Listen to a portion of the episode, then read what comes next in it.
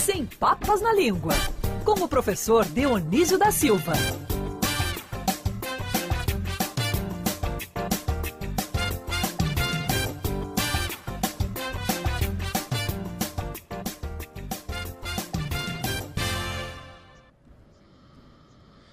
Querido professor Dionísio da Silva, bom dia para você, tudo bem? Bom dia, Dom Rodolfo. Bom dia, Cristiano. E bom dia, bom dia. a única que não está com frio hoje, que é a Agatha. Bom dia, professor. É porque eu tô sem professor, casaco. Professor, ela não botou casaco, mas ela botou meia, professor. De meia a Agatha tá, entendeu? E é a palavra, aliás. Agora, eu não sei se você vai falar de meia-meia, que nos protege no pé do frio, ou se você vai falar de meia, meia dúzia, meia mole é, meia como se fosse número, né? É, como se fosse meia de telefone, né? Ao invés de seis, meia, meia, meia dúzia. Professor, e aí, bom dia para você.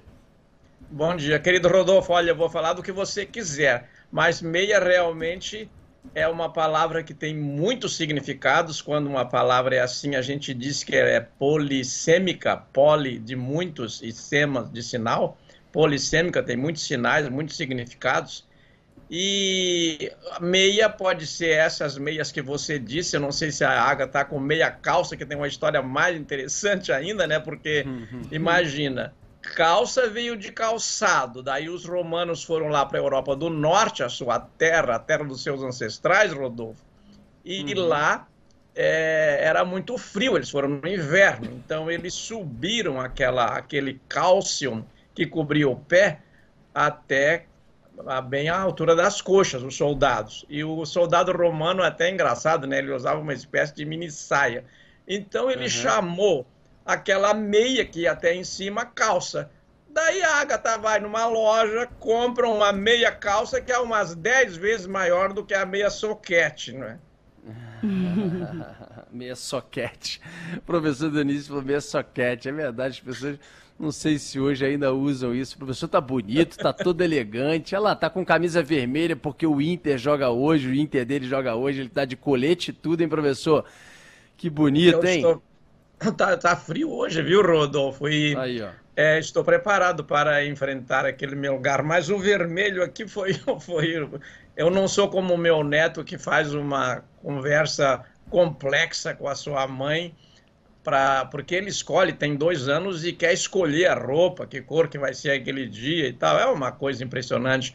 Mas, Rodolfo, para não sair da pauta e voltar, o que o, o, o significado que eu gostaria de destacar nesta nossa conversa é que o meia só no Brasil, só no Brasil, na África, em Portugal não, ele substitui o número 6 em várias ocasiões.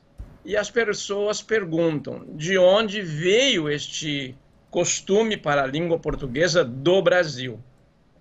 Veio das feiras, porque para diferenciar a pronúncia do 3 para o 6, o português, durante muitos séculos, insistiu num R forte no número 3.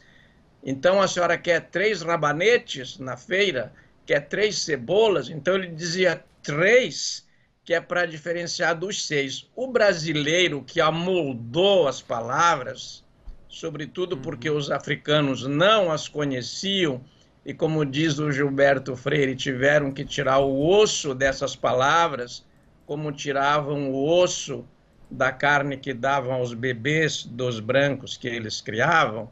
Então eles substituíram por meia. Da feira, este número veio para o telefone, que nos anos 30 já estava consolidado, as famílias das classes médias urbanas, cada uma tinha o seu telefone, mas a origem, Rodolfo, é justamente meia dúzia, para significar seis. E dessa meia dúzia, foi reduzido para meia apenas. Hoje a gente usa até em mais campos, por exemplo, linha de ônibus, fala meia 29, meia não sei o que, então também é um, uma utilização ali, eu acho, pelo menos assim, minha opinião, fica até mais prático fica, de falar, né? É, o seis... Ou pelo menos soa mais, mais bonito mas, e mais correto. Mas o professor o Rodrigo, nosso ouvinte, aí não sei se eu vou te pegar no pulo, hein, professor, ele falou assim, ué, gente, mas e o meia boca? Ah, um negocinho meia boca. É, mas é? tem muito. É, está, está correto, acho que tanto o Cristiano quanto a Agatha, que trouxe agora esta contribuição do nosso ouvinte, é, eu relembro que eu, abrimos esse programa, Rodolfo, eu falando no, no caráter polissêmico da palavra meia. Tem muitos significados. Tem meia boca, tem o meio de campo, tem meia cancha, meia que tigela. é meio, meio campo ali, é, não é? É. E o, o meia armador, que já é masculino, meia é uma palavra feminina, mas daí vem armador é uma palavra masculina, daí fica meia armador ou meia armador no futebol é, masculino, a meia armadora no futebol feminino e meia boca é uma coisa assim que não é a boca inteira, tem, né? Então é uma coisa assim que não satisfez muito, foi meia boca.